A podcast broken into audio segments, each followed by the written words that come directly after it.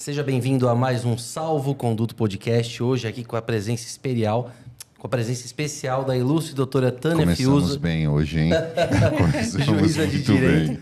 Doutora Tânia, muito obrigado, seja bem-vinda. Obrigada, João. Obrigada, Jamil. Tá emocionado, né, João? Oh, demais. é, com a sua volta aqui, estou muito feliz. Jamil, boa noite. Boa noite, João, Rodrigo, Tânia, muito obrigado por ter vindo. Boa noite. Um prazer recebê-la. Boa noite a todos. Eu quero dizer também que hoje é aniversário do meu pai. Pai, te amo. É, um feliz aniversário. Eu sei que você está assistindo a gente aí. Não, pô- não pude estar aí na sua casa hoje, mas é, meu coração está aí com vocês. Por Já- falar em coração, João, você ia fazer a tatuagem do Palmeiras, um coração, não era isso? Não, Você, não. você eu ia fez? fazer a tatuagem do Palmeiras perto do coração. Você fez? Jura? Não, não, ainda não. Ó, a Tânia, jura? Jura? Do Palmeiras. A, a minha eu, promessa. pen- eu pensei. Eu fiz essa promessa com 18 anos. Quando eu tinha 18 anos, o Palmeiras jogou um Mundial em, no Japão. E eu fiz a promessa que se ganhasse, eu, eu faria tatuagem, entendeu?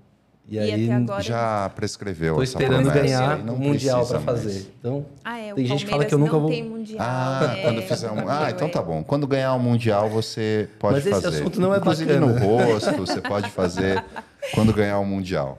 Jamil, vamos falar da notícia da semana, então, que é mais importante? Vamos. Eu quero trazer hoje, como notícia da semana, o caso da Ana Hickman. Eu não sei se vocês viram, mas saiu em todos os jornais que o filho da Ana Hickman iria a processar por alienação parental. Na verdade, a gente sabe que, obviamente, não é o filho que vai processar, né? O pai, ah, representando o filho, que faria esse processo. A gente não vai tratar, obviamente, do caso é, aqui, mas eu quero fazer uma pergunta para você, Jamil, e para você também, doutora Tânia, que é uma pergunta que muitas pessoas já fizeram para mim na carreira e também no meu Instagram. Jamil, alienação parental é crime? Não é crime. A lei que trata da alienação parental é de 2010. Ela prevê algumas consequências para quem pratica alienação parental, como imposição de multa. O juiz pode até mesmo tirar a guarda dessa pessoa, passar para o outro genitor. Mas não existe um crime de alienação parental. Aliás, essa lei de 2010, ela inicialmente, né, o projeto alteraria o ECA para tornar crime a conduta do genitor que mentisse para o juiz, para o promotor, para o delegado, para o membro do conselho tutelar, de modo a prejudicar o outro genitor em relação à convivência dele com o filho. Mas esse artigo que criaria esse crime foi vetado pelo presidente da República na época, sob o argumento de que a alienação parental é uma questão de direito de família e não de direito penal. Ótimo. E, e- você, doutora Tânia, costuma aparecer casos de alienação parental na vara criminal, de alguma forma, como crime de desobediência, por exemplo, ou sonegação de incapaz? Ou, ou- Porque eu vejo muitas vezes o pai ou a mãe vão buscar a criança e aí ah, o outro genitor não permite. E aí a pessoa vai lá fazer um BO. O que, que acontece com esse BO depois? Eh, chega a aparecer alguma coisa lá? Já chegou, já chegou a aparecer bastante e todos arquivados. Acabam sendo arquivados, até porque a gente entende que eh, esses boletins de ocorrência eles acabam sendo formulados num momento de fúria, né? Geralmente os pais estão aí furiosos, querem documentar tal situação, mas acabam que não, não viram realmente inquérito policial. Quando viram, chegam a ser, eh, são sempre arquivados. É muito difícil isso ir adiante. É, Perfeito. tem uma questão muito emocional envolvida, né? Então é o que o Jamil falou. Não me parece prudente entender que se trate de crime. Perfeito. Totalmente na competência mesmo civil e de família. Perfeito, muito obrigado. É, a gente já vai falar sobre o Enan, mas temos outra notícia para tratar. Peraí, Enan? Não era Enem?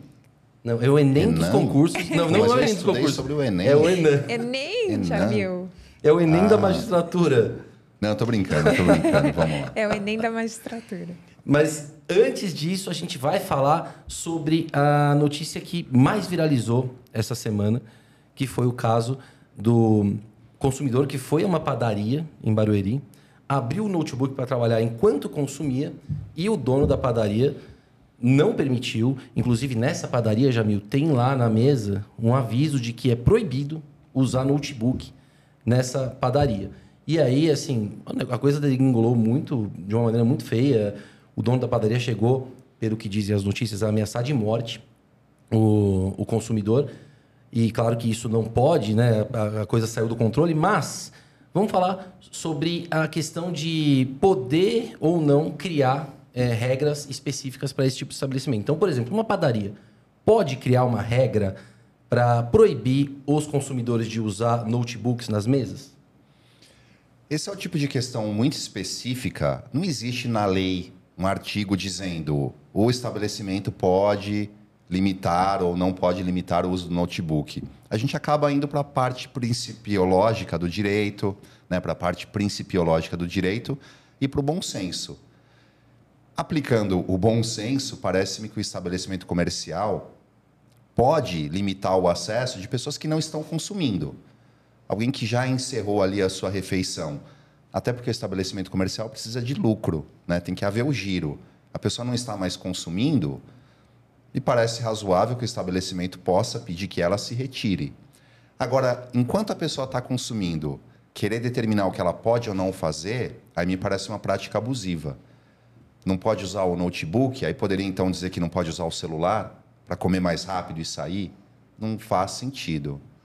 E também deixa de ser um atrativo, né, Jamil? Deixa de ser um atrativo ao estabelecimento comercial impor esse tipo de regra é, totalmente abusiva. Eu entendo que não andou bem esse fornecedor aí e consumidor saiu prejudicado. É, eu andei uh, lendo as notícias sobre o caso e me chamou a atenção que o diretor jurídico do PROCON, de São Paulo, disse que o estabelecimento pode criar regras específicas para consumo dentro do, do, estabelecimento.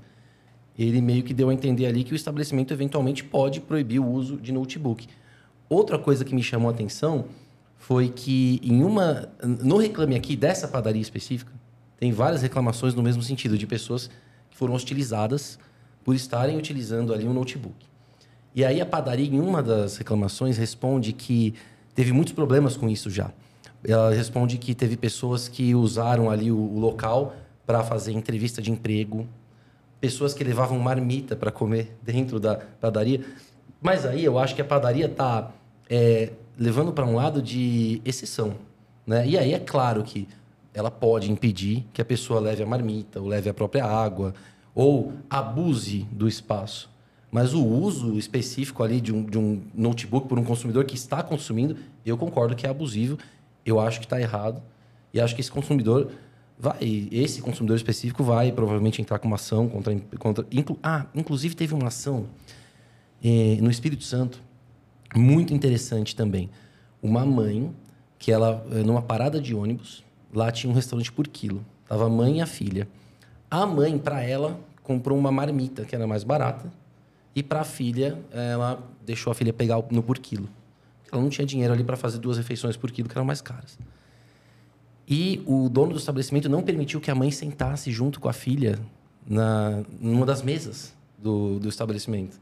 Ele falou: não, aqui na mesa só quem comprou por quilo pode sentar. Se você comprou a marmita, você não pode sentar na mesa. E aí ela teve que sentar lá fora, na, na calçada, e estava chovendo.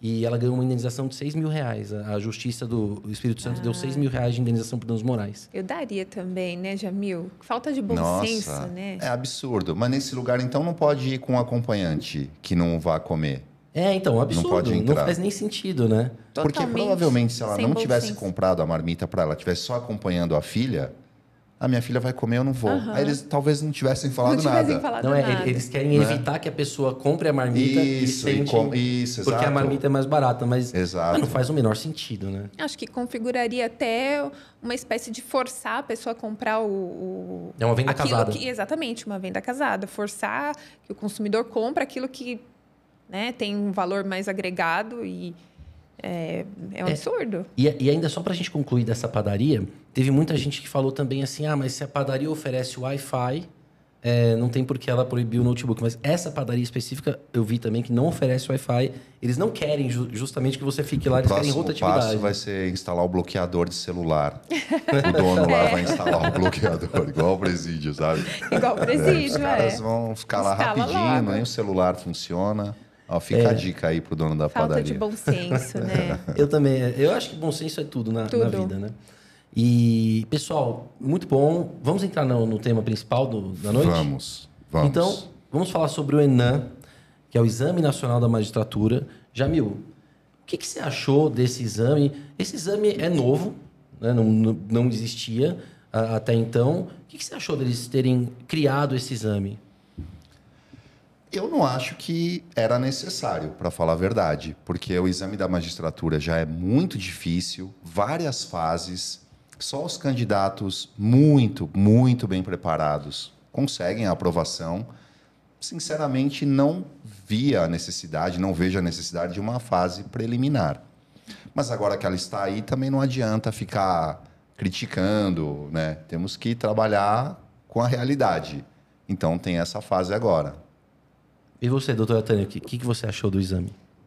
É, me surpreendeu bastante, até porque há alguns anos é, o CNJ já tinha regularizado, regulamentado, aliás, o exame da magistratura de forma nacional para que É, que houvesse já uma tinha regra dado uma nacional. uniformidade, né? 2004, né? se eu É. não me engano, que foi até quando foi estabelecida a necessidade dos três anos de atividade jurídica. E É, aí primeiro regu- vieram os três anos, né? Isso. Que isso foi em 2000 e a emenda 45, né? Foi Já em é bem 2000, antigo. acho, né? Ma- 2011. Mas, aí, mais recentemente, é que eles uniformizaram tudo, várias Sim. regras de como tem que ser o concurso, fases, né? Para É. o país todo.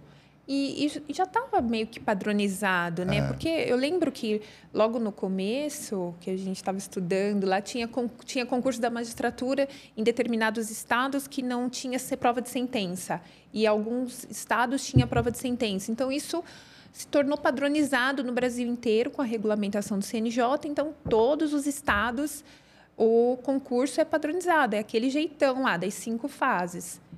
Então, eu achei que já estava bem. é, já tinha sido feito um, um- bom avanço nesse sentido de padronização. Então, realmente, eu achei que esse exame nacional veio para dificultar o acesso à magistratura. Não É. sei, é a minha opinião. Eu, eu assim. acho que dificulta principalmente para quem mora no interior, porque os exames só- só vão ocorrer nas capitais, né?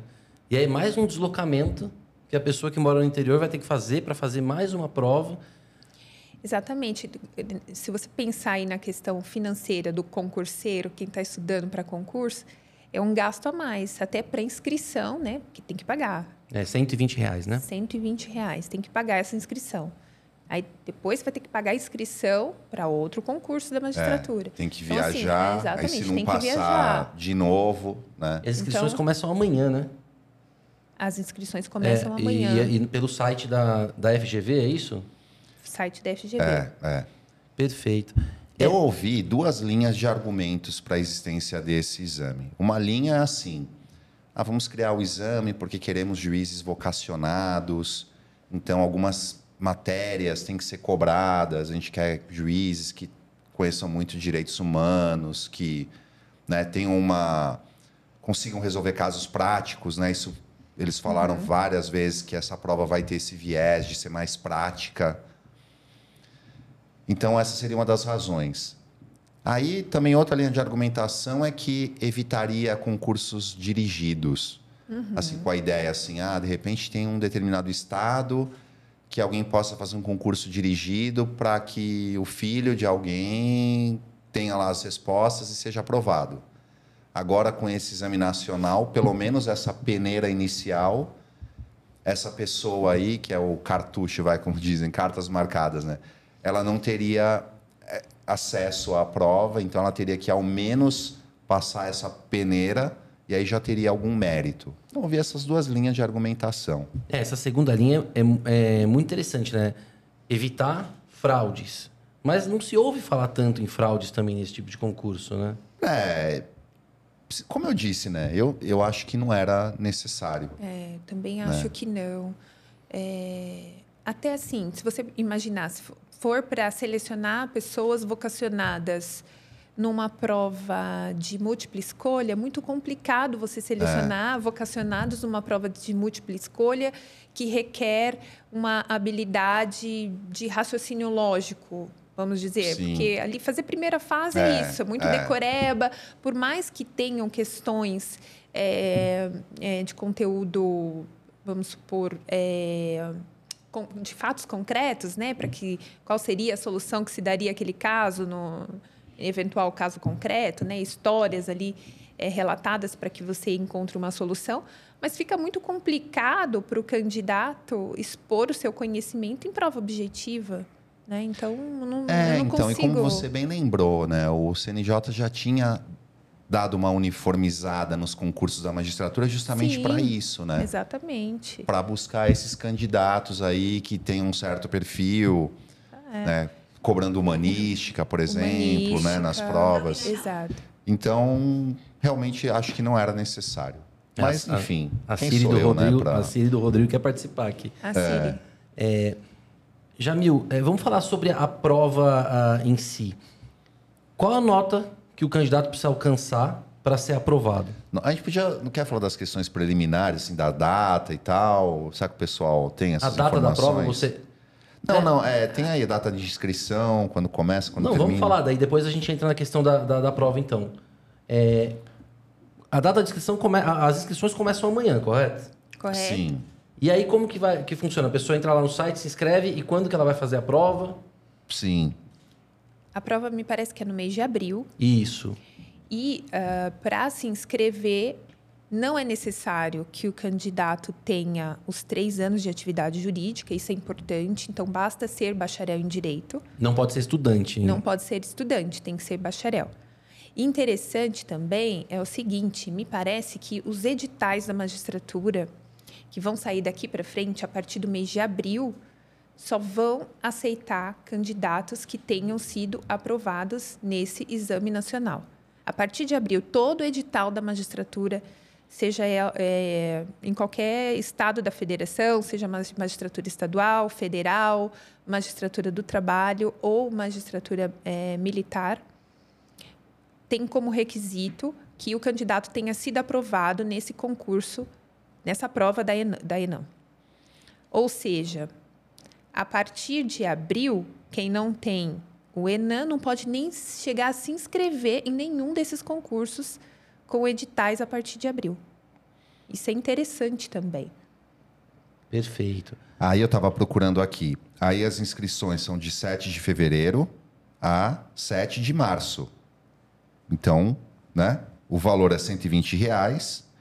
E quem for aprovado, a validade é de quatro anos. Né? Dois. Dois anos renováveis por mais dois. Mais então, dois. quatro anos. Essa renovação é automática. Eu, eu queria É, entender essa eu acho questão que de dois é. mais dois. Parece que sim, né? É, não, não, dois não mais dois, eu acho que vai ser renovado. É, po- poderia simplesmente vale por quatro anos, né? Aí estão falando em duas provas por ano, né? É, Provavelmente. Duas provas por ano. Uma vai ser agora em março, é, fevereiro, março, né? É. E a outra em mês de outubro, se eu não me engano, vai haver outra prova no mês de outubro. Ah, e aí, dependendo da demanda, eles estão estudando para que seja feita que nem a OAB, três provas por ano, que eu acho que é o que vai acabar acontecendo. Porque se você é, imaginar que a pessoa que não conseguiu passar na prova da ENAM, não pode se inscrever, você concorda que os concursos da magistratura terão menos inscritos? Sim, serão bem menores. Sim. Porque se tem esse requisito para se inscrever nos concursos, então a concorrência, é, em geral, nos concursos da magistratura, em qualquer estado da federação, vai, a concorrência vai ser pequena, porque tem como re- pré-requisito a aprovação. Então, é, já é uma peneira muito grande para qualquer candidato que for se inscrever. Sim. E a nota é 7, né? Que você tinha falado. 70%. 70%. 70%, é. 70% da prova. E para negros e indígenas, 60%. 50%. Né? 50%. É, é interessante 70%, essa diferença também, né, é, Jamil? De 50% para 70%, 50%. 70%. Aí são 80 questões para serem resolvidas em 5 horas, né? Parece um tempo bem razoável. Bem né? razoável, bem razoável. Em provas aí, Brasil afora, por exemplo, aqui no nosso estado de São Paulo, nós temos 100 questões para serem resolvidas em 4 horas. E E aí, essa prova, estilo FGV, tudo bem que FGV tem um estilo de prova um pouco mais diferenciado, com casos práticos, mas serão 80 questões para serem é, resolvidas em 5 horas. Então, é um tempo bem razoável. Dá para raciocinar bastante. É, sim. Bom, a prova vai ser feita pela FGV, tem as comissões, mas o que parece as comissões vão supervisionar. Né? Quem vai. O que dá para entender é que quem vai elaborar mesmo as questões é a FGV, e aí provavelmente eles vão apresentar para as comissões que vão poder selecionar ali quais eles querem, né? É, 80 questões eu acho um número razoável. Eu acho até melhor, porque inicialmente estavam falando em menos questões. Estavam falando em 50, né? né? Então, é, eu acho melhor 80. Porque eu acho que, dando uma aumentada, dá oportunidade para o examinador de cobrar mais temas e acaba reduzindo um pouco o fator sorte, eu acho, sabe? Eu acho que quanto menos questões, mais Sim. a sorte acaba podendo prevalecer, né? Porque E expande o conhecimento, a possibilidade de você averiguar o conhecimento também das pessoas. Porque às vezes né, a gente Sim, não tem muito é. conhecimento em determinada área. E aí pergunta, é pouquinho a questão cai só aquilo que você Isso. não sabe. Ou só aquilo que o cara sabe por sorte, né? Com mais questões, dá para cobrar um pouquinho de tudo e ver Exato. quem realmente está preparado, né? É. E aí o, o- tem um anexo, tentando achar aqui, com a aqui. A- as Com as disciplinas, disciplinas. né? Sim, Ah, isso Isso é não está nem no anexo. Vamos ver aqui primeiro as disciplinas. Aí, ó, direito constitucional, são 16 questões. Sim. Só que aí o pessoal estava reclamando que algumas matérias não tinham aparecido, né? E aqui elas acabaram entrando em constitucional. Por exemplo, direito constitucional do trabalho, direito constitucional tributário e normas constitucionais de processo penal. Então, trabalho, tributário e processo penal estão dentro De, de, constitucional. Ah, vai, eu achei, que- eu achei que o que, que vai acontecer? Eles vão exigir questões ligadas aí ao ar- artigo 5 do 5 ao 7 da, da Constituição. Sim. né? Então, Sim. facilitou. Né? Então, acho que eles É. vão fazer uma divisão aí. é, são 16, né? Questões de 16. constitucional. Eu acho que vão ser, provavelmente, olhando aqui o resto, provavelmente 10 de constitucional, Sim, duas de trabalho, duas de tributário e duas de processo penal. perfeito. Né? Acho que vai ser por aí. E aqui, como então tá tudo direito constitucional, então direito constitucional, né, da processo penal constitucional. Então, provavelmente as- a- os aspectos de processo penal que estão na Constituição. Artigo 5 basicamente, É, né? os princípios, Os eu acho princípios que é a parte que mais cai. A parte lá, poder judiciário Uhum. da Constituição, aquela ali, acho que precisa ser muito bem estudada, Sim. né? Então, acho que vai ficar presunção de inocência, né? Os princípios Direito ao mesmo. silêncio. É. E Aí 10 de administrativo, 6 de noções gerais de direito e formação humanística, 12 de processo, não pulou os é, direitos humanos. 6 de direitos humanos, 12 de processo civil, 12 de civil, 6 de empresarial e 12 de penal. Penal é a matéria mais importante, como a gente sabe. 12 questões. 12 né? questões de direito penal. Eu só fiquei com dó, Jamil, dos candidatos da magistratura do trabalho. O que, que você acha? É, sim. Esses aí são os que devem estar muito preocupados. muito Devem estar um preocupados. pouco preocupados, Porque né, 12 João? questões. É uma matéria de que uma não, não era o matéria. foco de quem está prestando tra... É, magistratura do trabalho, né? Sim. E agora vai Concorda? ter que, vai ter que estudar, porque é, é o, que, é o maior peso.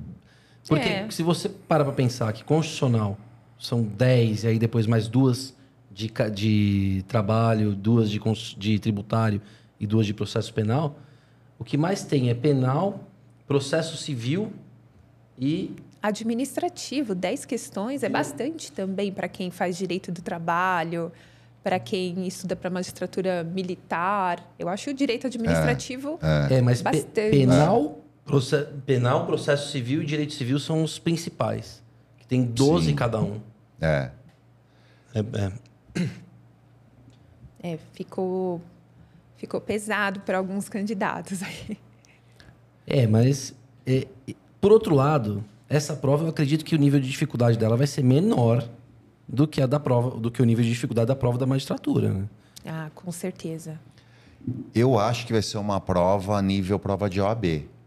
Mais ou menos esse grau de dificuldade tendo que tirar ali nota 7. Eu não acho que vai ser nada absurdo, sabe? Eu acho, inclusive, que para o candidato que está bem preparado, o candidato que está competitivo para passar no concurso da magistratura, ele pa vai passar no Enan Tranquilamente. com tranquilidade. Porque não é um concurso, é só uma prova que habilita para o concurso. Não teria sentido fazer uma prova dificílima que ninguém vai conseguir passar. Né? Até porque depois não haveria candidatos para os concursos, não é essa a ideia. Exatamente. Então eu acho, eu espero uma prova nível OAB, tendo que tirar ali nota 7. Ótimo. E até por isso, eu não sei se a gente vai falar mais, a gente vai falar sobre estudo em si depois, né? Sim. Eu quero só, Então- antes disso, Jamil, mencionar o pessoal que está assistindo aqui na live. Tá? O Eric Felipe deixou uma pergunta muito interessante. Eu vou fazer essa pergunta, Eric, mas antes não, não deixe de se inscrever no canal. Se inscreva no canal, ative o sininho para as próximas lives. Compartilhe com seus amigos também essa live que está muito boa. O professor Eduardo dos Santos disse que o Enan é formalmente inconstitucional, uma vez que foi feito mediante resolução e não por lei complementar. Essa, essa foi a manifestação do Eric que perguntou se a gente sabe alguma coisa dos bastidores. Olha, dos bastidores eu acredito que não. né? É. Mas se vocês quiserem comentar esse assunto. Acho que mexe um pouco com a autonomia dos tribunais. Acho que nessa linha, é, talvez se for levantada essa questão. É, mas se o próprio Porque tá na- CNJ Qual, que. É, então. qual a possibilidade disso ser reconhecido de fato? É. Zero. É, se, Entendeu? É, a possibilidade de reconhecimento é, É, é zero. O CNJ o próprio- cria um concurso e o próprio STF CNJ. vai entender que é, É, inconstitucional e acabar com. Esquece. Acho, É, não pra- vai. acho impossível também. impossível. Eu acho mais fácil impossível. os candidatos aceitarem que dói menos. É, é. É, eu- se eu fosse concurseira agora, eu ia encarar isso como mais um desafio. Você não acha, Jamil? Vamos encarar, né? É um desafio que surgiu a mais. E beleza, É, foi é posto, assim, vamos na verdade, superar. assim, tem a questão do, de ter que pagar, tem a questão de ter Sim. que viajar para quem está longe. Mas eu realmente acho que quem está pronto para passar na magistratura vai tirar de letra. Não Também é algo acho. que assim, ah, meu Deus, eu ia passar na magistratura e agora não, não vou mais. Sim, Não. Para o sujeito que está iniciando, acho que dá um medo a mais. Ai, será? Agora tem uma etapa. Mas, enfim, é uma, é uma etapa do concurso, entendeu? Hum, Mas você faria alguma coisa de diferente? Então, se você quiser entrar, quer entrar nessa Vamos. parte? Vamos?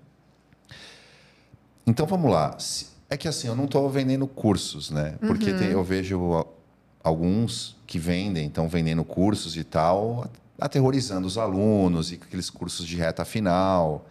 Eu não acredito nisso. Eu, se estivesse estudando para magistratura, eu manteria o meu estudo, não ia alterar o meu estudo por conta do Enan. Porque eu, quando era concurseiro já avançado, eu tenho certeza que, né? Eu não posso falar tenho certeza porque a prova não saiu ainda. Mas assim, a grande probabilidade é que passaria nessa prova, né? Você também, tipo, É, eu acho que se a gente está fazendo ali no nível de 60, vamos por 60 na prova da magistratura, que quando a gente está estudando ali no comecinho, é mais ou menos isso. A gente faz É. a prova, faz uns 60 pontos.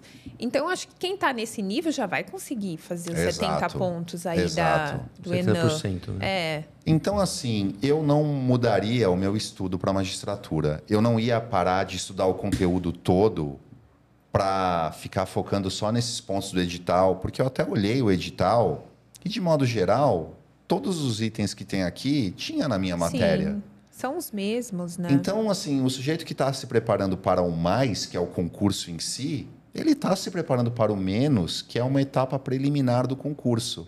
Então, eu não faria alteração nenhuma. E- A única alteração que eu faria, uma alteração importante, seria na minha carga diária de testes para resolver, eu entraria. Tem um site que todo mundo conhece que tem questões de concurso. Que concursos, né? É. Eu entraria nesse site e todo dia resolveria questões da FGV. Você consegue entrar lá, você põe banca examinadora FGV. Aí tem o tipo de concurso. Eu colocaria magistratura, magistratura federal, magistratura do trabalho, marcaria todas as magistraturas. Ele gera lá milhares de questões Da FGV, acho que tem mais de mil, até cheguei a olhar. E resolveria muitas questões todos os dias. Daquelas, se eu me deparasse com uma questão que eu já sei que não tem no edital por alguma razão, eu nem faria. Mas eu ficaria resolvendo muitas questões da FGV. E assim, a FGV tem esse perfil de trabalhar sempre com, com casos, né? eles trazem ali um caso prático, mas também, pessoal, não é nada de outro mundo. Porque se você lê o caso prático e respira fundo, você vê que, no fim, é algo que não é complexo, os testes ali, as assertivas já, já te trazem a resposta. Uma resposta até lógica, né, Jamil? Exato. Às vezes, o, te, o, o caso prático que eles apresentam até ajuda. Uhum. Porque às vezes uma pergunta seco, qual é o prazo do não sei o quê? Ou sabe ou não sabe. Uhum. Às vezes um caso ali, você vendo as respostas, você até acerta com base em princípios, né? com base na lógica, no bom senso. E sem contar outra coisa, né? Os examinadores hoje, eles têm uma preocupação tremenda com evitar anulações das questões. Então, Perfeito. eles evitam ao máximo coisas abertas, coisas que possam. Exato. E até no edital fala né, que vai ser adotadas súmulas, entendimentos uhum. majoritários. Uhum. Então, apesar do, do caso prático, no final das contas, a questão se resolve com algo objetivo. Sim. Não vai ter algo ali que exige uma grande divagação que vá permitir nulidade da questão. Eu então, no final, assim. é um caso prático com uma solução simples. Sim. Sim, acredito nisso também. Não será nada tão fora da, do padrão, não. E é o que a gente tinha falado no começo. Vai ser um estilo OAB mesmo. Não vai destoar muito, não. Acho que é importante a gente passar essa mensagem de tranquilidade né, para os candidatos aí que estão se preparando, para que não, não entendam isso como um obstáculo maior, mas como um e desafio. E outra também, só. né? Eu acho assim, não precisa se desesperar, porque são dois por ano, talvez três por ano. Sim. Vem esse primeiro, recomendo que faça. Todo mundo que quer magistratura, que já preenche o requisito, né, já é bacharel, recomendo que faça. Mas não é assim, meu Deus, minha vida depende de passar nesse. Vai vir esse concurso, a gente vai, todo mundo vai ver a cara da prova, vai ver o estilão. Na próxima já vai todo mundo saber mais ou menos, né? Ah, é difícil, é fácil.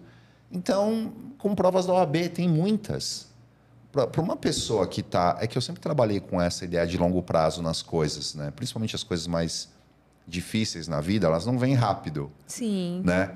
Então, tenha calma. Se inscreva aqui, inscreva-se, vai lá, faz a prova. Pô, não deu? Já sabe como é o estilo da prova? Continue estudando para magistratura, fazendo seu estudo de longo prazo, mas aí veio a próxima, faz. Quando você começar a estar tá competitivo para a magistratura, vai passar no Enem. Naturalmente. Naturalmente. Vai ser uma consequência exatamente. natural. E é. aí eu acho assim também, né? O sujeito fez o Enem. Vamos imaginar que ele passou. Uhum. Se eu fosse concurseiro, veio o próximo, eu faria. Eu faria todos. Sim, mesmo pra... tendo sido aprovado. Sim, Porque a cada garantir, vez né? ele cria, ele prolonga o, o período de graça dele de, de quatro anos. Né? Exatamente. E sem contar que é um treino. Uhum. Então, a partir de agora, para o concurseiro da magistratura, essa prova, na minha opinião, ela é meio que obrigatória, entre aspas, Sim. assim. É algo que eu recomendo fortemente que faça todas. Exatamente. Tem que, passando ou não, você vai fazer todas. Então é mais um motivo para você se acalmar, entendeu? Pra vai fazer todas. ali. É, exatamente. É, e se a pessoa não passar, certamente ela também não seria aprovada no, exato, no concurso exato. da magistratura. Então, assim, meu, você não está estudando para passar no Enem, você está estudando para ser juiz. Uhum. Esse é o objetivo. É. Se você não passou no Enem, você não ia passar na magistratura. Até porque não vai poder nem se inscrever, né? Então, mas mesmo que pudesse, para inscrição, é? Mesmo que pudesse. É Exatamente. É igual quando criaram lá o requisito dos três anos, na época Sim. muita gente ficou, meu Deus.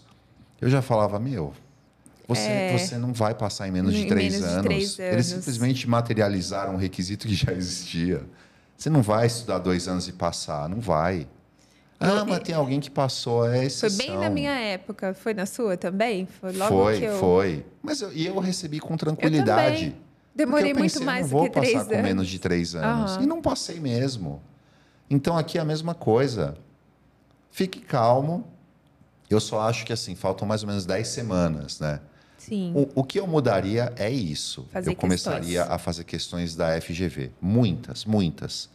Não é que eu ia parar de estudar, eu ia estudar normal e minha carga de testes seria só questões da FGV. Perfeito. E eu ia fazer meu estudo normal. Ah, você ia excluir os tópicos da magistratura que não tem aqui? Não excluiria. Eu continuaria estudando tudo. Porque o meu objetivo seria passar no concurso da magistratura e não passar no Enam. É, e, e depois do Enan, já vão, acredito eu que vão sair vários concursos de magistratura pelo Brasil inteiro, né? Porque agora estão represados, né? Sim. Não pode, eles falaram, não pode fazer concurso de magistratura enquanto não fizer o Enan. E parece que o Enan era para ter sido em mar, para março e agora ficou para abril. Então tem, eu imagino que tem bastante concurso da magistratura vindo por aí. Sim, acho que todos os concursos, pelo que eu dei uma olhada, é, vão abrir editais a partir de abril. Então, a partir de maio, vai, vai pipocar, né, concurso da magistratura. É, não dá para parar de estudar o, o resto, né? É. Mas assim, como eu falei, não passou nesse, vai abrir concurso, mas sempre abre, sempre tem concurso da magistratura. Sempre, em qualquer Não- lugar não do Brasil, sempre tem um entendeu? concurso aberto, né? Exatamente. E assim, eu repito, se não passou no Enan, você não ia passar no concurso da magistratura, entende? É. Não ia. Perfeito. O que mais que a gente tem para falar sobre o Enan, Jamil? Eu acho que é basicamente isso, né? Sobre o- os, os tópicos, né? Do, os tópicos do, do anexo lá, do, do edital mesmo, que deve ser estudado, é bastante amplo. Eu olhei, por exemplo, o direito penal e é basicamente tudo. Por exemplo, a parte geral inteira cai. Parte especial, eles pegaram algumas coisas, né? Crimes contra a pessoa, crimes contra o patrimônio, organização do trabalho. E eles tiraram alguns, alguns temas. Só que são aqueles temas que já não caem mesmo muito, sabe? Sim. Quando a gente estuda para magistratura, alguns crimes lá você não estuda, É, né? nem estuda, porque não, Não cai, não cai né? mesmo. É, por exemplo, crimes contra a incolumidade pública lá. Tem algumas Aham. coisas que você já meio que sabe que aquilo não cai muito. Aham.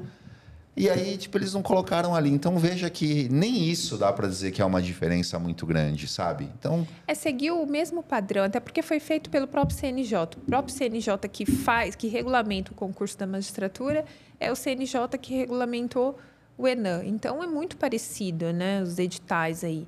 Eu achei interessante assim o fato de terem colocado direitos humanos, mas só que houve uma alteração recentemente e agora me parece que está sendo exigido também direitos humanos no concurso da magistratura. Então, não mudou quase nada. né? Então, tudo que está lá na resolução do CNJ com relação aos editais da magistratura está na- também no, no edital do Enan. Então, é. Mesmo se eu estivesse estudando para a magistratura do trabalho, eu não alteraria os meus estudos. Sim. Eu continuaria estudando aquele mesmo conteúdo, a carga reduzida de penal, estudaria essa carga reduzida, porque mesmo para esse cara, se ele estiver pronto para passar na magistratura do trabalho, ele passa no Enan, ainda que ele perca algumas questões de penal. sim, Se eu estivesse estudando para a magistratura do trabalho, eu não ia pegar a penal, é um conteúdo enorme.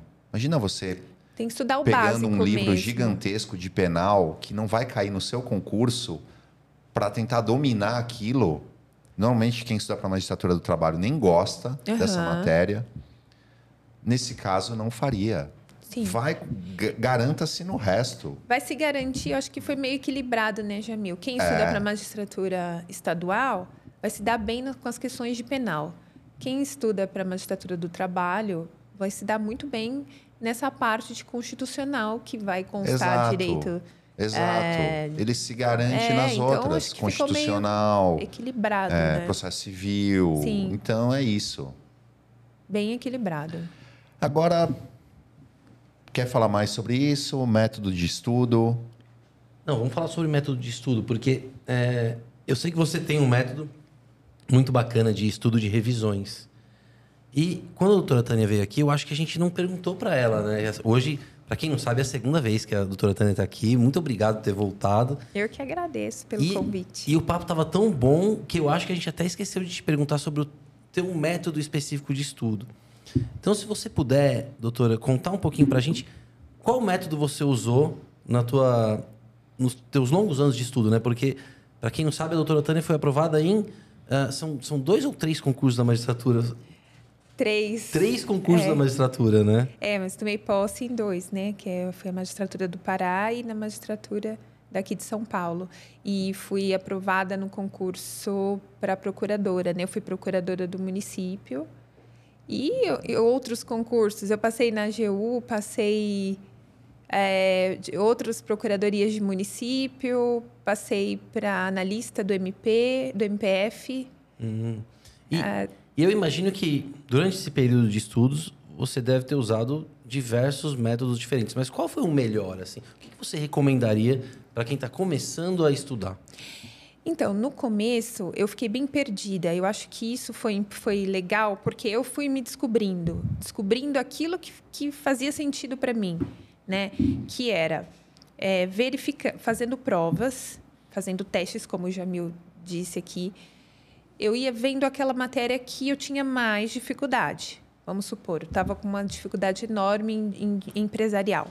Então, o que, que eu fazia? Pegava um livro de empresarial voltado para concurso. Nunca peguei livros é, gigantescos, nada disso, porque não dá tempo, né?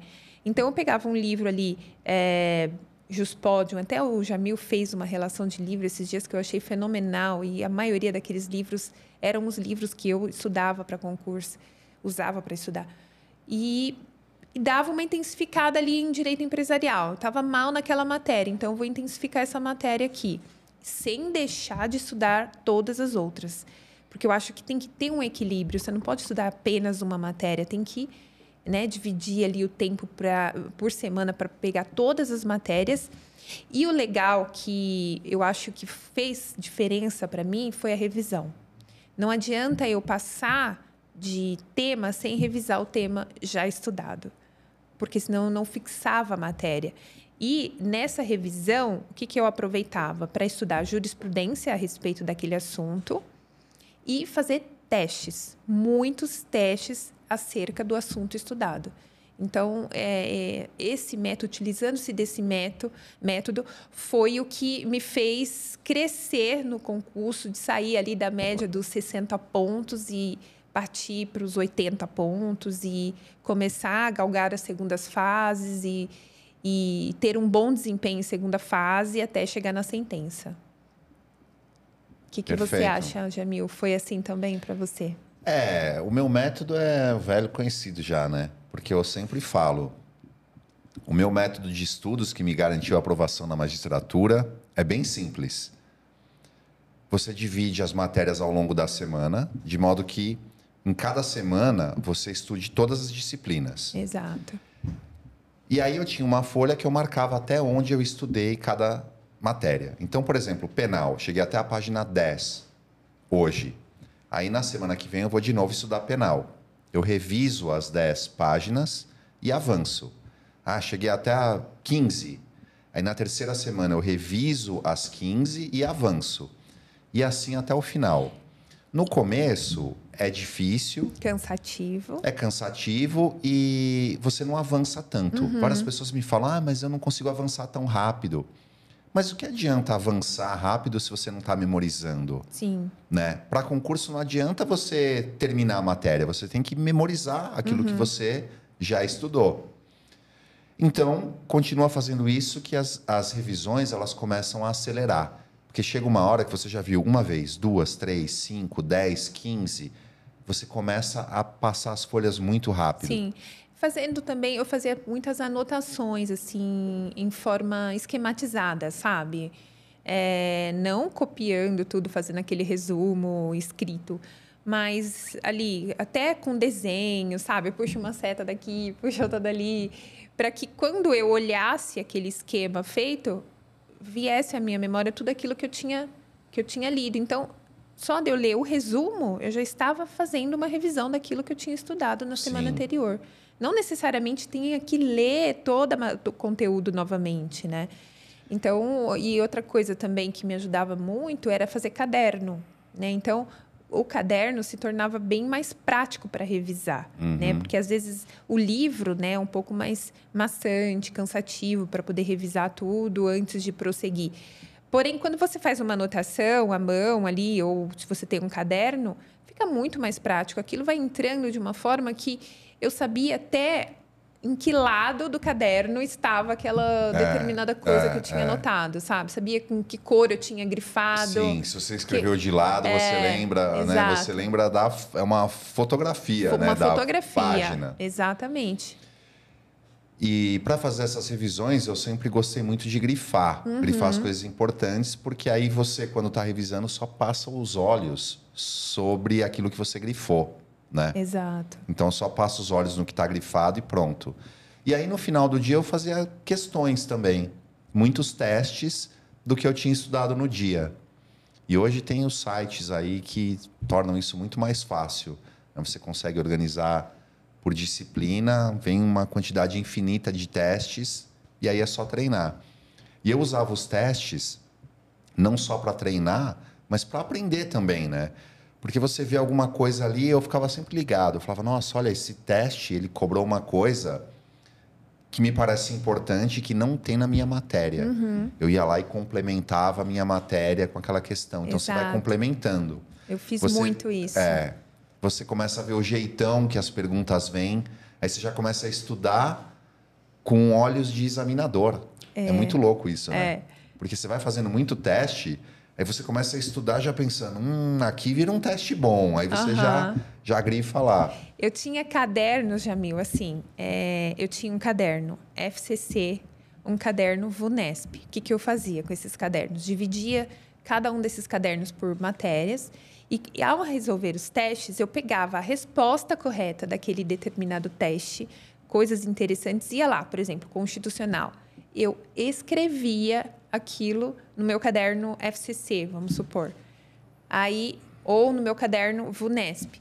Quando eu tinha a prova e eu sabia quem era a banca, é FCC, é VUNESP, eu fazia uma breve revisão com o caderno. VUNESP, lia toda, todas as minhas anotações que eu tinha feito com relação a provas de VUNESP ou FCC. Isso me fez dar um salto tão grande que eu saltei assim dos 65, 70 para 80. Eu não conseguia, mais, eu não fazia mais menos de 80 pontos em provas depois que eu comecei a fazer isso. Muito bom. Excelente. E você falou de bancas diferentes, mas e concursos diferentes? Por exemplo, tem questões cuja resposta é uma para magistratura, outra para o MP, outra para a defensoria? Em primeira fase, não.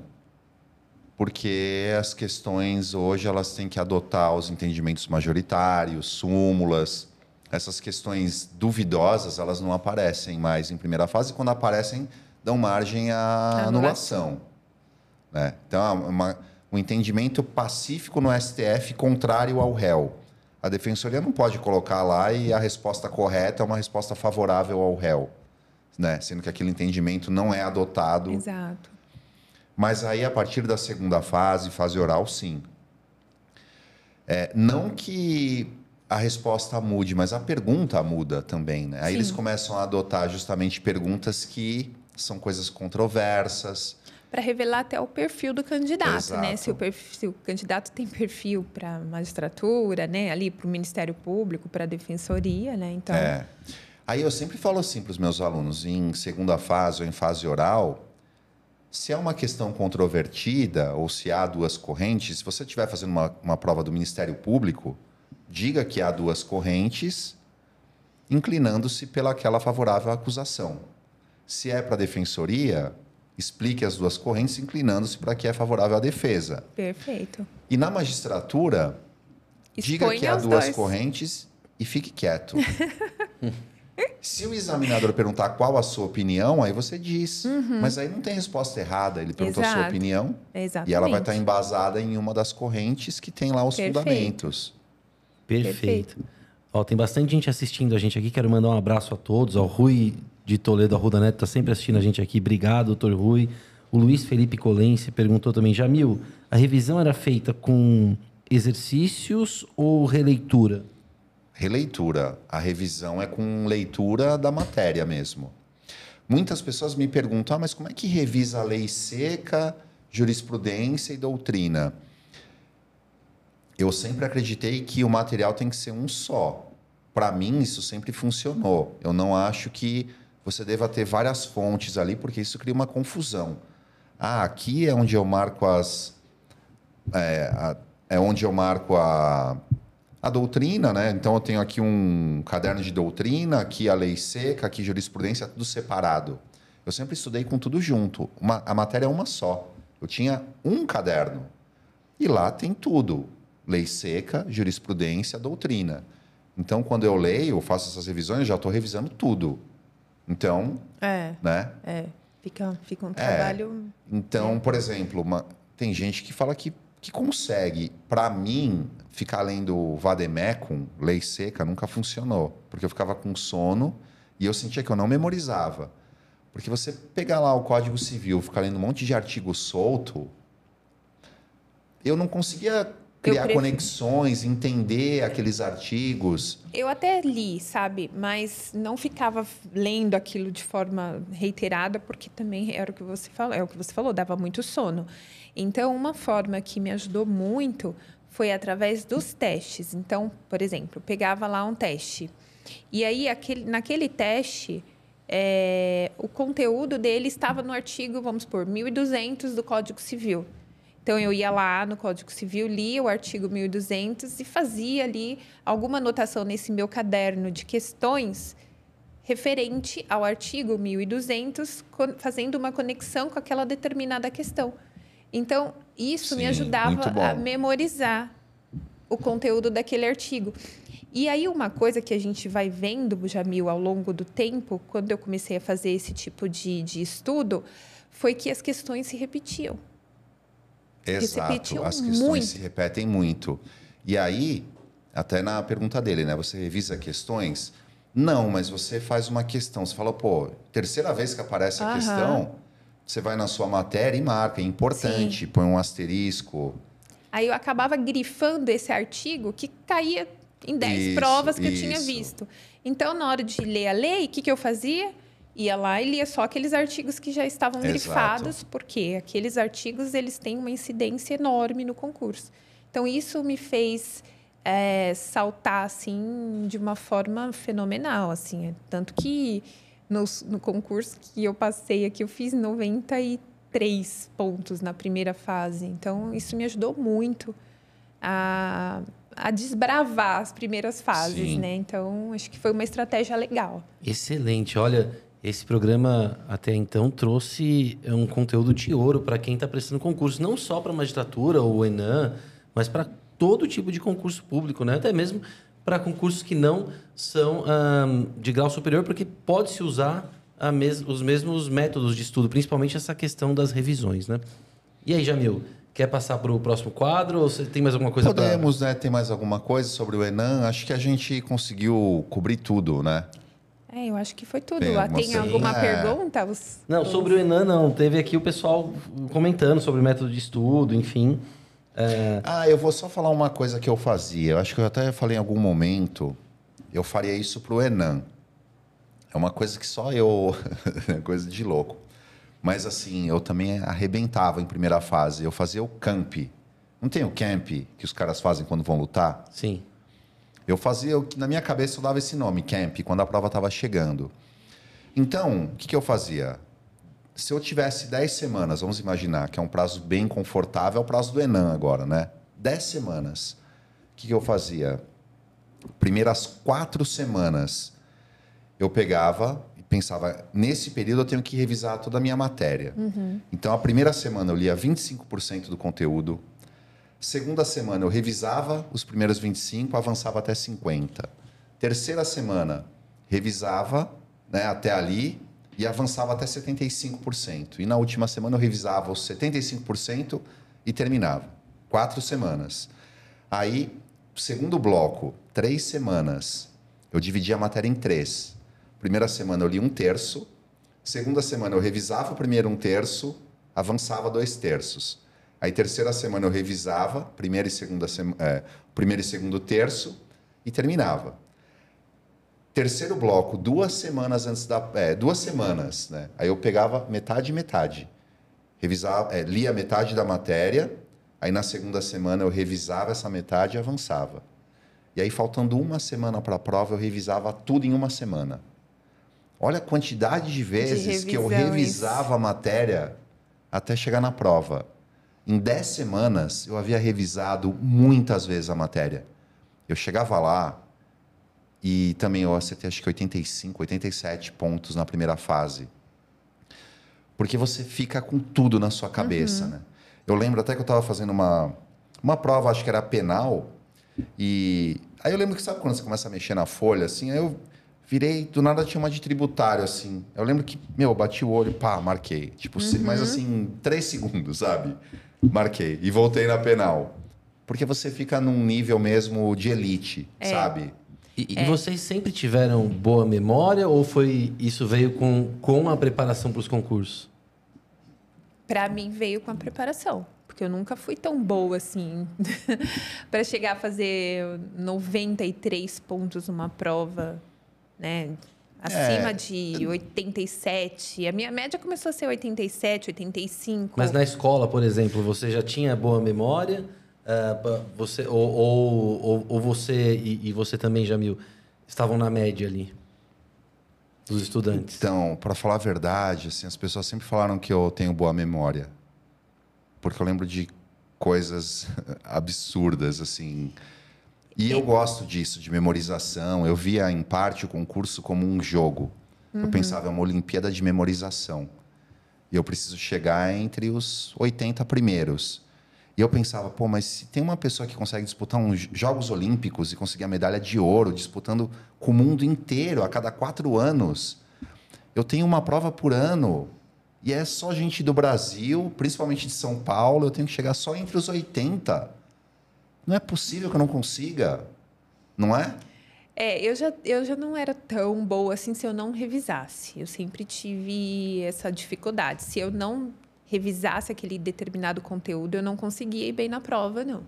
Tinha que dar uma revisada boa ali, porque eu tenho um, um, uma memória curta, né? Então, aquilo que eu li naquela determinada semana, naquele último mês, eu consigo lembrar, mas se passou muito tempo, eu já não, não consigo, não. É, mas, é. mas na faculdade você não era um dos melhores alunos, né, Jamil? Não, não. eu estudei não, com o Jamil, eu, um eu não deixo ele mentir. Aluno. Olha, não, mas eu não vou mentir, a memória faculdade... pressupõe que você estude o conteúdo, a, né? A memória não é... é, não vai vir do além, né? Eu não estudava. Né? Você não estudava na faculdade? Não, não estudava e não prestava atenção na aula. Ah, Ou ia já... bem como? Eu era, eu era muito Caxias. Sempre fui muito Caxias, assim, de anotar tudo é tanto que meus cadernos ficavam na repografia lá da, da faculdade para os outros colegas tirarem A gente pegava de, de, algumas amigas também. Né? e, e aí eu estudava muito. Eu, tanto que assim, eu nunca, nunca fiz um exame na faculdade. Nunca fiquei de exame. Sim. Nunca peguei DP. Sempre passava assim... No, no terceiro semestre já tinha fechado. Mas tem... isso não fez diferença nenhuma no concurso, né? Eu acho que é um outro tipo de estudo. É um outro né? tipo de estudo, né? Totalmente diferente. E tem mais um ponto aí que eu queria falar, pessoal do Enan e concurseiros em geral. Até acho que eu já falei, mas é o seguinte. Quando eu estava estudando, eu ouvia o pessoal falar para escolher a matéria que você mais gosta, mais sabe, para começar. Então, quando você estiver fazendo a prova, ordene as matérias para que você faça primeiro a que você mais sabe, depois a segunda que você mais sabe, e assim por uhum. diante. Aí um dia conversando com um amigo, eu falei: "Como é que você faz, né? Qual ordem você escolhe para fazer a prova?" E ele falou para mim: "Você faz a prova na ordem que vem, nunca escolha. Porque para passar num concurso como o da magistratura, você tem que ser bom em todas as matérias. Se você começar a colocar em ordem, na primeira tudo bem, ah, essa que eu mais sei. Mas quando estiver lá para o fim, que tipo de mensagem você está mandando para si próprio? Agora chegou as matérias que eu não domino, isso vai gerar uma insegurança. Perfeito. Você não vai ser juiz assim. Você tem que pensar que você domina todas. Exatamente. Faça na ordem que vier. E eu a partir sempre... daí, a partir daquele momento, nunca mais eu escolhi ordem, eu faço na ordem que vier. Uhum. Eu também sempre fiz na ordem. Porque eu É. acho que seja o que Deus quiser, vamos, vamos ali, vamos enfrentar, é, entendeu? Muito boa dica, hein? E aí, Jamil? o- Vamos para o próximo quadro? Vamos. É, o próximo hoje- quadro. Ah, falei. falei. Não, hoje a gente vai. O próximo quadro é, a gente vai falar sobre um filme com análise jurídica que o Jamil deu um nome muito peculiar pro quadro. Qual é? Embargos de sábado à noite. Mas eu acho que eu tô falando muito aqui. Aí a gente vai embora, o João fala, pô, mas você não falou nada no programa. Você ficou meio quieto aí. Eu sempre fico meio que, sabe? Só se o Rodrigo ficar moderador, né? Tipo, ele vai fazendo assim. Aí, tipo, começar a falar muito, ele que vai fazendo assim. Embargos de sábado Embargo, à é porque noite? tem um filme, né, do John Travolta, Emba- Embalos de Embalos de Sábado à Noite. Sábado à Aqui Noite. tem o aspecto jurídico, então... Eu escolhi essa semana o filme Rock 4 para fazermos análise jurídica, tendo em vista que houve o falecimento do ator Carl Weathers, que faz o Apollo Creed nesse filme. Então eu resolvi fazer uma homenagem e falar sobre a cena em que o, o Apollo luta contra o Ivan Drago. Eles estão fazendo uma luta de boxe de exibição e eis que o Ivan Drago bate tanto no Apollo que ele cai desfalecido. Em dado momento, o pessoal olha lá pro, pro Drago, né, o Ivan Drago, e ele fala assim: se morrer, morreu. É uma cena clássica. E é aí que o Apolo vem a morrer mesmo, por conta das pancadas que ele tomou durante essa luta. E aí vem a questão: Ivan Drago teria praticado algum crime ao matar Apollo Creed nessa luta de boxe? Teria ou não? Olha só, se a gente analisar o crime, ele tem três substratos, né? O fato típico, antijurídico e culpável. Do ponto de vista do fato típico, é, está to- to- todos os elementos do fato, do fato típico estão presentes. Todos os elementos do fato típico estão presentes. E aí nós temos um caso clássico de dolo eventual, porque temos o dolo direto, quando a gente tem a intenção direta de produzir o resultado, e o dolo eventual, quando ele aquece com a produção do resultado com indiferença. Ele assume o risco de produzir o resultado que lhe é indiferente. E quando ele diz se morrer, morreu, é o puro dolo suco eventual. do dolo eventual. É, é tão difícil provar o dólar eventual, não, mas nesse caso ele próprio já Ele forneceu a Aham, prova. ele ele falou, forneceu a se prova. morrer, morreu. Morreu. Dolo eventual, É o dane-se. dane-se. É o dane-se. Junto. Tem até uma palavra É, mais forte que tem, vamos que não evitar podemos aqui, falar. que é o F. Dolo eventual. Então, o fato típico está presente. Teve conduta, teve resultado, teve dolo, no caso, dolo eventual. Mas aí, quando passamos para o segundo substrato do crime, que é a antijuridicidade ou ilicitude, encontramos lá uma excludente, que é o exercício regular de direito, que significa que quem pratica uma conduta permitida pela lei não pratica crime. Uma conduta permitida pela lei não pode ser considerada ilícita. Sim. E é o caso da luta de boxe, que é permitida pela lei. Então, ele está amparado pelo exercício regular de direito. Diferente seria, por exemplo, se durante a luta ele estivesse batendo no Apolo, o juiz separasse os dois e ele empurrasse o juiz e o Apolo lá desfalecido, ele desse um chute na cabeça do Apolo e o matasse.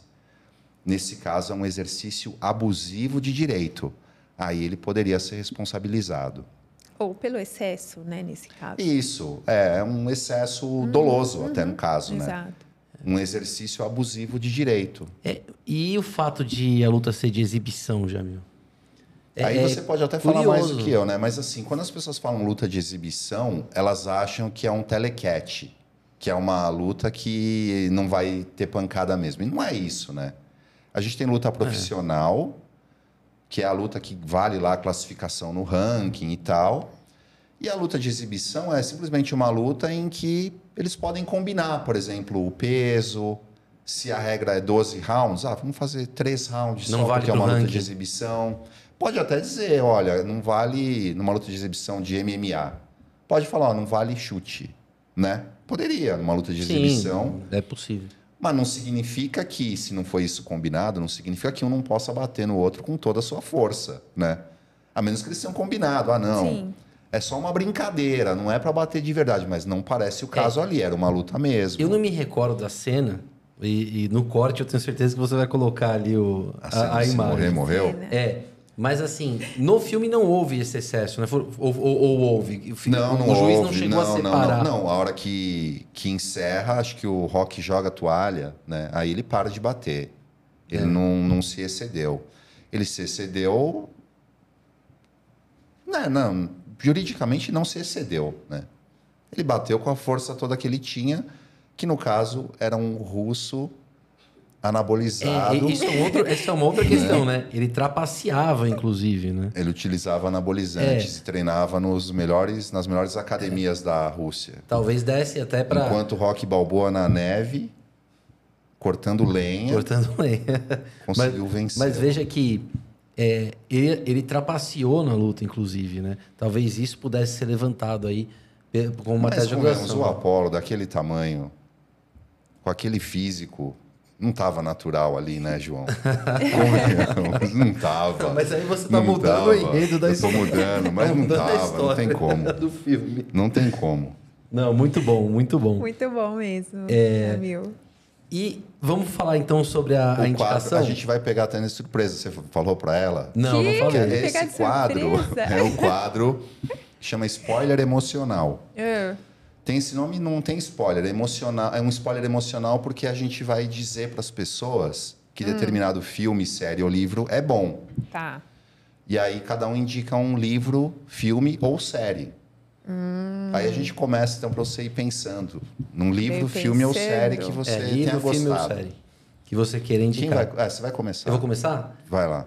Eu hoje vou indicar o filme Oppenheimer, que é o favorito para ganhar o Oscar.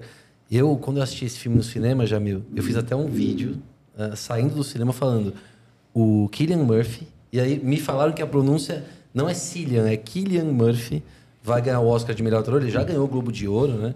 E, nossa, é um filme fantástico. Eu fiquei muito impressionado com o filme. É, o, o filme mostra a história do Projeto Manhattan e a história do Robert Oppenheimer, que é o físico que liderou o Projeto Manhattan, que nada mais, nada menos, que traz o maior dilema da história da humanidade, que é construir ou não a bomba atômica e depois é, arremessar a bomba atômica ou não. né? Hoje, é, nós, com o nosso olhar, né, em 2024, é, é um absurdo o que aconteceu. Mataram centenas de, de milhares de pessoas ali. Mas o filme, ele não, no final, vocês vão ver que ele não traz assim quem é o herói, quem é o vilão. O filme mostra o que aconteceu mesmo. E essa sensação na época que as pessoas queriam que a guerra acabasse. Elas queriam, de alguma forma, que a guerra acabasse. Então, assim, olha, um dos melhores filmes que eu já vi, recomendo fortemente. E eu vou complementar essa indicação com um quadrinho que chama A Bomba, da editora Pipoca e Nanquim. O melhor quadrinho que eu li o ano passado, que conta também a história da bomba atômica. Só que enquanto o filme foca na figura do Oppenheimer, aqui conta de forma mais ampla sobre a criação da bomba atômica e tudo o que estava acontecendo no entorno. Então, por exemplo, algo que não é falado no filme, várias pessoas atuaram ali para impedir a Alemanha de conseguir fazer a bomba, porque a Alemanha estava adiantada em relação aos aliados, né, em relação aos Estados Unidos na criação da bomba. o filme fala isso. Fala aí. Não, e o quadrinho aqui também. A Alemanha estava na frente.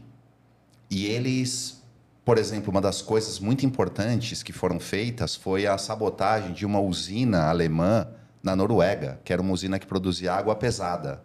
E alguns heróis, soldados, conseguiram sabotar a usina e, e também uma embarcação que estava levando lá água pesada. E aí, com isso, eles conseguiram atrasar o programa nuclear alemão e os Estados Unidos conseguiram fazer a bomba antes. É, né? uma, a maior preocupação que eles Era que tinham o é chegar na fizesse. frente. É, exato. Porque a questão é, né? Eles deixam. Isso tem no filme também, né? A gente tem aqui uma bomba que pode destruir a humanidade. Só que se a gente não tiver e o outro lado tiver, ferrou. É, se os nazistas tivessem Se eles construído a bomba e a antes, gente não, eles vão ganhar a guerra. Sim. como será que estaria o mundo hoje em A dia? solução, isso a gente fala no quadrinho, a solução é todo mundo ter. Porque aí um não joga, porque senão o outro também vai jogar e fica todo mundo É. neutralizado. Neutraliza, né? É. Está- É, é, até eles falam, é uma arma para acabar com todas as, as guerras, né? É, nossa, é fantástico e assim, só complementando também, Jamil, o diretor do filme é o Christopher Nolan, que é o meu favorito. E eu gosto de todos os filmes do Christopher Nolan, é, principalmente Interstellar, A Origem. É, são filmes, assim, fenomenais. Recomendo fortemente. Quem nunca assistiu um filme do Christopher Nolan, assista qualquer um. Todos eles são fantásticos. Tenant numa, né? Eu gostei de Tenet também, não, não deixo falar mal, não. É. E, e qual que é o filme que você trouxe hoje, Jamil? Eu vou filme indicar- ou série, ou livro? Eu vou indicar um livro que várias pessoas tinham já me recomendado, eu ainda não tinha lido e realmente o livro é fantástico. Eu imagino que muitos de vocês estejam passando por alguma dificuldade, seja dificuldade financeira, dificuldade em relacionamento, obesidade. E é um livro que traz uma mensagem de superação e motivacional muito forte. O nome do livro é Nada Pode Me Ferir, do David Goggins.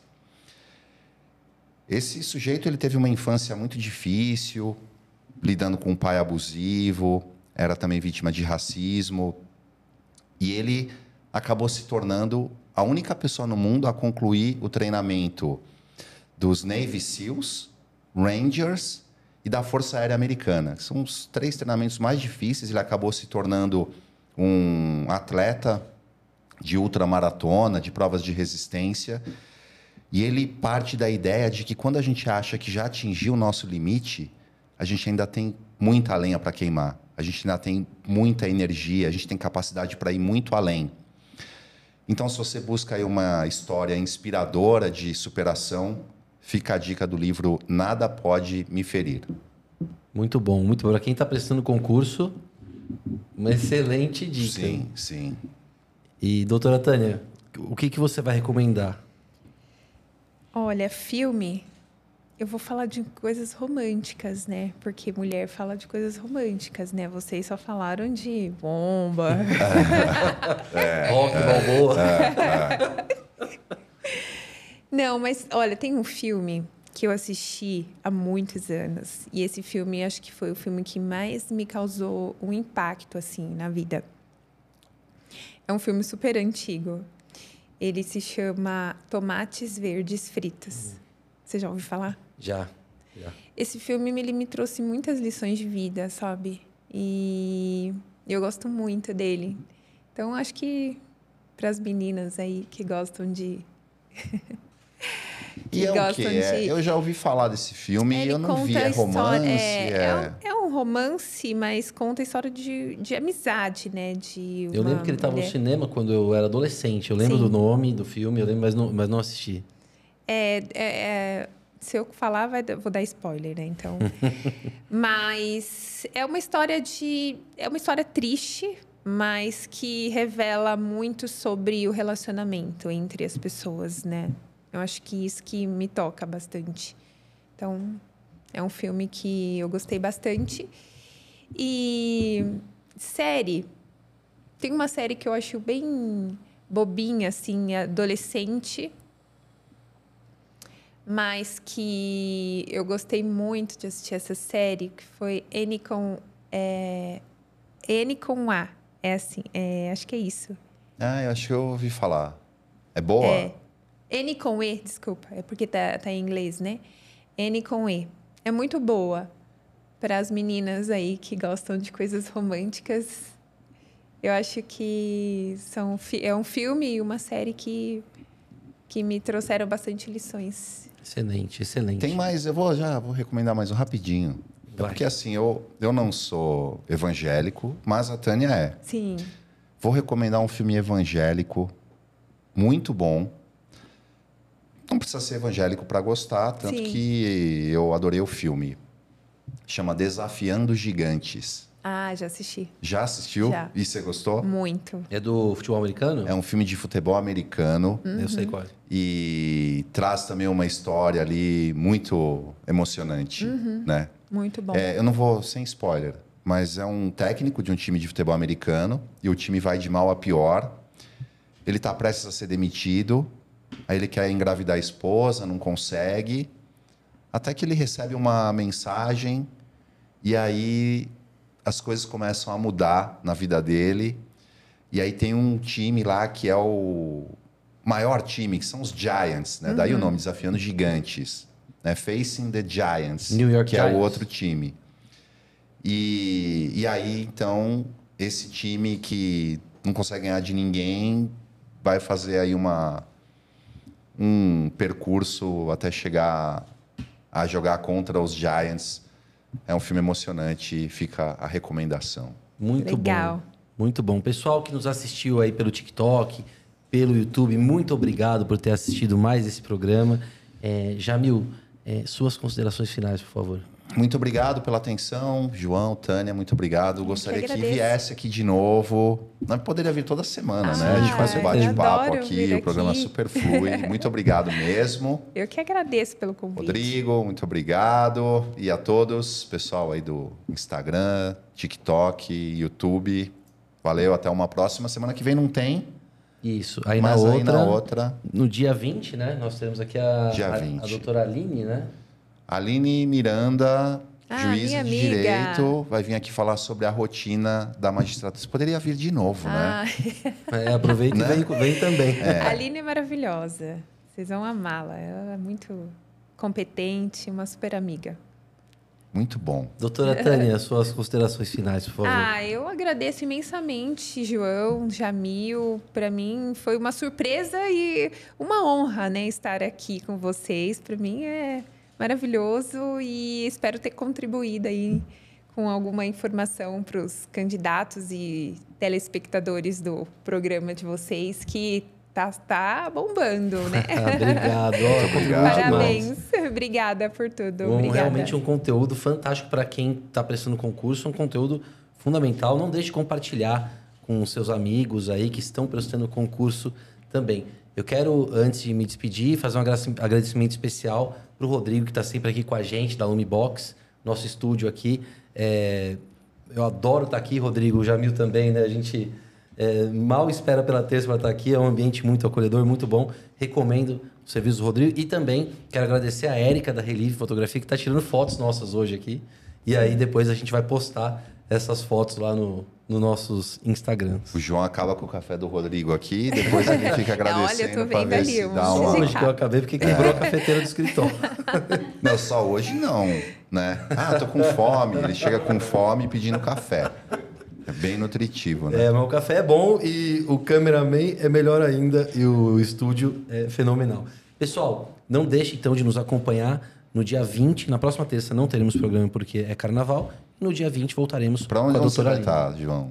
Eu vou, eu vou para Cuba. Vai para Cuba. Oh. É porque ele Pra é esquerdista. Aí o pessoal, vai Ah. para Cuba, vai para Cuba. Ele comprou a passagem, agora vai para Cuba. Eu vou, Que eu vou- legal. e vou fazer vários vídeos lá Aham. mostrando ah, o que eu mostrando o, o que apareceu na minha frente ali. Ah, Sem- legal. Sem, viés nenhum. Ah, Legal. Eu quero mostrar uma visão é, imparcial. Vamos ver. Mas você vai para Cuba. Cuba vai ser o Jardim Europa de Cuba. Vou pra, vou pra Havana, vou ficar em Airbnb, não vou ficar em Vai, resort. vai andar não. em tudo. Né? Vamos, Vai vamos Airbnb. saber Até como porque é. tem resort em Cuba. Tem. não, tem bastante. tem, mas eu vou ficar no. Mas eu vou Brincadeira. ficar em Airbnb mesmo. Vou.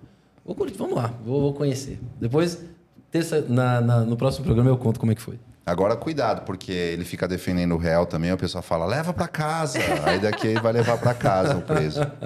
Né? Não, de, de, eu não vou. Ai, Bom. João. Acho que deu, né? Chega, chega, chega. Obrigado, pessoal. Até a próxima terça. Até dia 20 com a doutora Aline aqui. Grande abraço.